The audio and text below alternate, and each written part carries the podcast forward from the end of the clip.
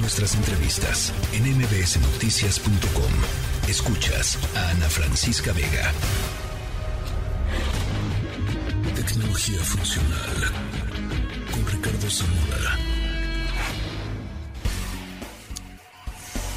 Mi querido Zamora, ¿cómo estás? Muy bien, Ana, un año más y un año más de tecnología.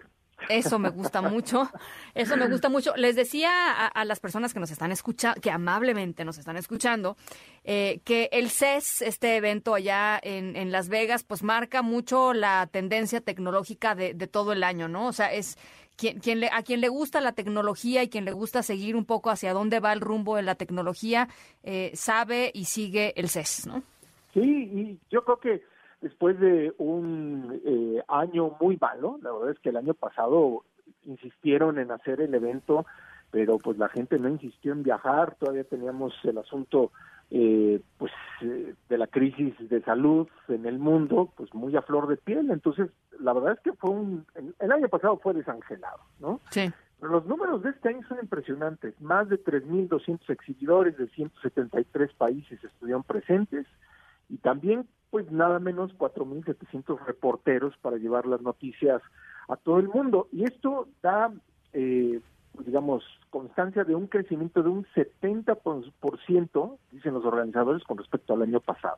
Hmm. Ahora, es un evento de los que ya no se hacen, ¿no? Es un, es un evento eh, que, que para cruzarlo, pues te toma, pues, digamos, visitar todos estas, estos exhibidores en la sala de exposición, te toma pues mínimo un día recorrerlo y te paras lo mínimo, ¿no? Es, es, realmente un, maratón para los aficionados de la tecnología.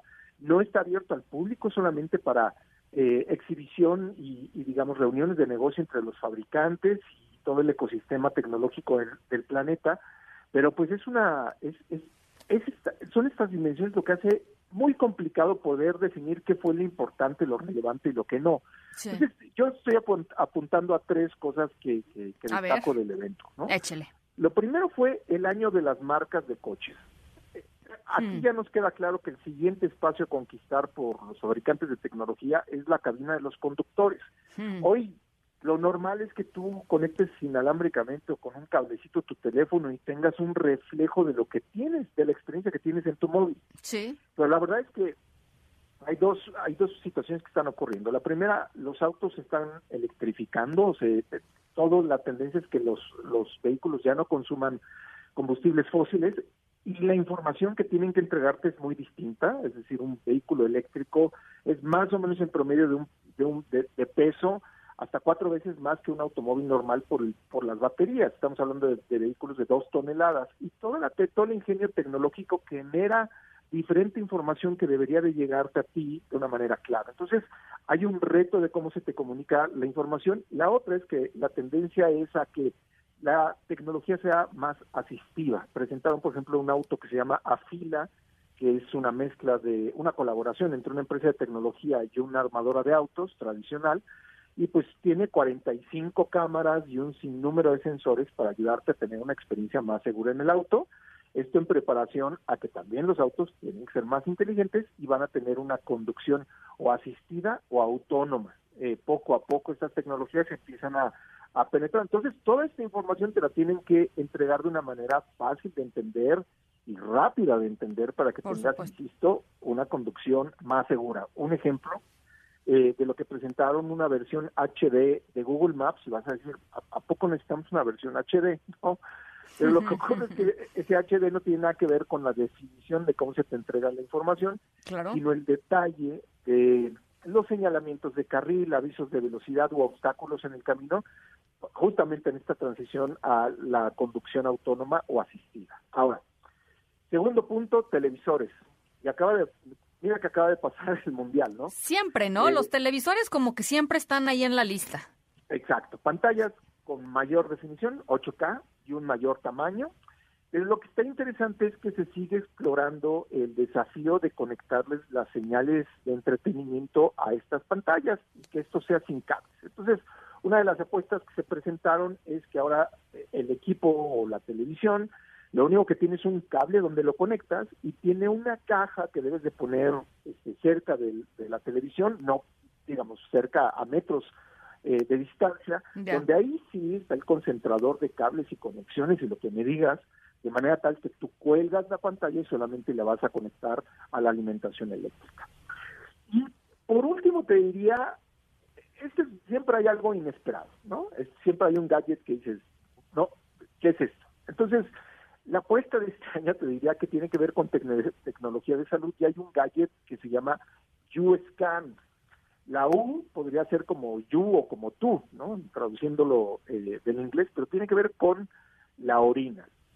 Estamos hablando de que básicamente es un dispositivo que colocas en la orilla del WC como si fuera un aromatizante, pero este se convierte en un laboratorio de análisis de orina para brindar información que mejore tu salud. ¿De qué manera? Estamos hablando de salud reproductiva o de el contenido de nutrientes que tiene la orina y que te ayuda a saber si estás bien hidratado o cuál es el equilibrio entre proteínas y vegetales de lo que estás consumiendo tú en tu alimentación o niveles de vitamina C, etc, etc. Entonces estamos hablando de salud reproductiva y de nutrición y, y de hidratación del ser humano. Básicamente lo pones en el WC le va mal al dispositivo, ¿no? lo vas a orinar, pero tiene cartuchos este, para, para que te dure, digamos, tiene una autonomía de tres meses. bueno, por, tres meses, y pues tú los vas actualizando, los vas limpiando y los vas, este, eh, eh, digamos, vas a manteniendo el uso eh, con la práctica diaria de este dispositivo para conocer en todo momento qué puedes hacer, esto viene amarrado con una aplicación como te imaginas, de cómo podrías mejorar tu salud si utilizas estos dispositivos. Entonces, pues mira, nadie se lo esperaba. Están buenos. Hasta describirles una cuestión este rara, ¿no? hablando lo hiciste muy bien, Zamora, lo, lo, hiciste muy muy dignamente, muy bien. Espero que nadie está, esté escuchando el noticiero y comiendo. y si sí, pues bueno, ni modo. este Sería como el resumen, este, hay otras cosas, Ana, que podríamos platicar el resto de, de, las colaboraciones, pero la verdad es que si alguien quiere una pincelada de qué es lo que sucedió en el Consumer Electronic Show, autos, pantallas y hasta dispositivos de salud que funcionan con la orina. Eso sí es nuevo. Autos y pantallas no me sorprende, sobre todo pantallas. siempre, siempre están en la lista de lo más, de lo más concurrido. Este, eh, en fin, es muy interesante el tema del tema de las pantallas. Hay gente que vive ya pues sin pantalla grande, ¿no? Es la verdad, o sea, hay gente que vive ya con el celular, en su casa ya no tiene ni pantallas, pues, ¿no? ya, no ya, no tiene ninguna conexión tradicional al entretenimiento como la conocimos nosotros, no. pero lo, lo, cierto es también a la, a la par, los monitores de, de, de los de cómputo son mucho más generosos en tamaño y ofrecen experiencias envolventes que tienen que ver tal vez con las aficiones de los videojugadores, pero, es, pero es una industria, como tú dices, en constante cambio y, en evolución. Pues muy interesante. Te mando un abrazo, mi querido Zamora. Otro para allá, que sea un muy buen año para todos, para, eh, para los que nos escuchan y para todos los que están contigo por allá en el noticiero. Muy feliz, muy feliz 2023, con mucho cariño, Zamora. Un abrazo. Abrazo para allá. La tercera de MBS Noticias.